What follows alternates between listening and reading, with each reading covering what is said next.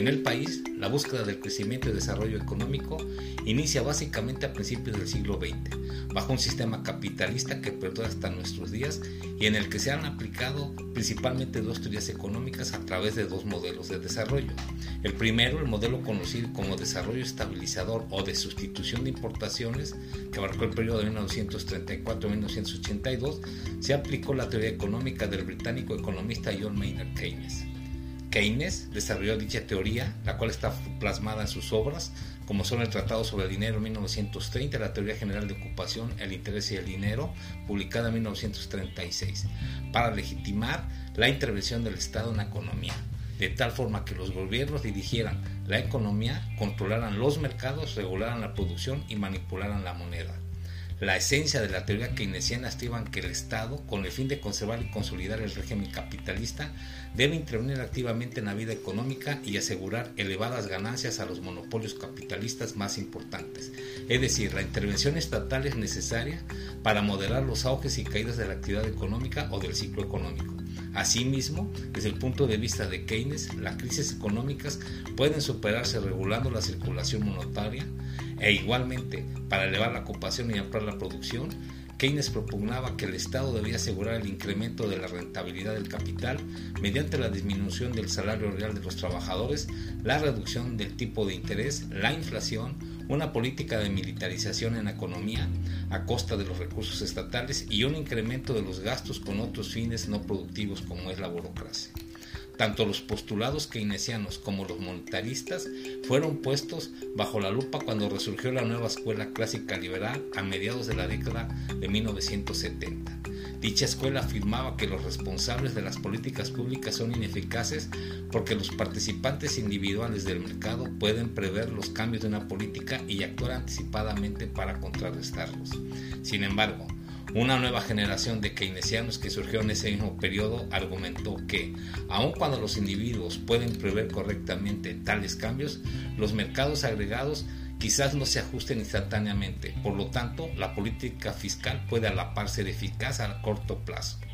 Este modelo se volvió a aplicar a nivel mundial en la crisis financiera de 2007 a 2008, en la que el pensamiento keynesiano, que dio sustento teórico a las políticas económicas adoptadas por muchos gobiernos, incluidos los Estados Unidos y el Reino Unido, como respuesta a la crisis. De igual forma, se ha retomado en gran parte para enfrentar los efectos de la pospandemia por varios gobiernos. El segundo modelo es el neoliberal, que abarca de 1982 a la fecha, y se retoman los planteamientos del liberalismo económico.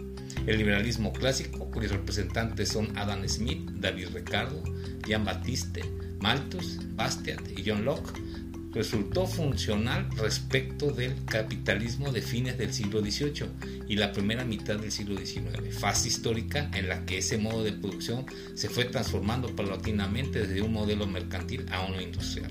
Sus postulados son, primero, el hombre es por naturaleza egoísta, pues busca maximizar sus beneficios al menor costo posible. Segundo, el motivador principal de la acción no es el interés de la sociedad, sino del individuo. Tercero, el orden económico del mercado es un orden natural en clara analogía con el orden físico. Cuarto, el mercado es autónomo frente a otras entidades sociales y se autorregula con leyes que operan de modo correcto en laissez-faire. Quinto, las leyes económicas tienen un carácter objetivo que no debe ser transgredido, siendo un ejemplo la ley de la oferta y la demanda que fija los precios y salarios, entre otros.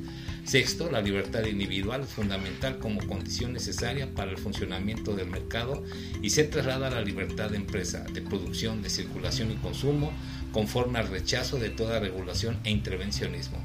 Y séptimo, la función del Estado se limita a defender la sociedad contra la violencia de otras sociedades, a brindar protección a los individuos de la propia sociedad mediante la correcta administración de la justicia y a ocuparse de las obras y establecimientos públicos que no son de objeto de interés privado.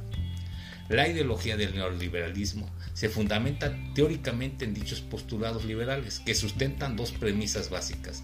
La primera se refiere a que las fuerzas del mercado traerán prosperidad, libertad, democracia y paz a toda la humanidad y la segunda a que la competencia es el mecanismo fundamental para que tanto productores como consumidores serían beneficiados. Debería incluir un sistema de propiedad privada. La doctrina neoliberal de la Escuela de Chicago, representada por Milton Friedman, Frank Knight y Andrew Simons, en los años 60 del siglo XX formularon una corriente de pensamiento económica contrario al keynesianismo y el regreso al liberalismo clásico. De igual manera, los ejes principales de la, de la, doctrina neoliberal pueden resumirse en los siguientes. 1. Defiende el mercado altamente competitivo. 2. Acepta la intervención del Estado en la economía como árbitro o promovedor de la libre competencia. 3. Se opone a la formación de monopolios y oligopolios. 4. Rechaza un excesivo gasto burocrático.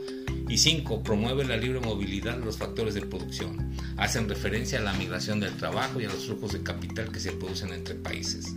Los movimientos internacionales de factores productivos constituyen una forma de integración económica internacional, al igual que el intercambio de bienes y servicios. Por último, la pregunta que podemos formularnos es, ¿cómo le ha ido al país con los dos modelos y cuál será el siguiente a aplicar?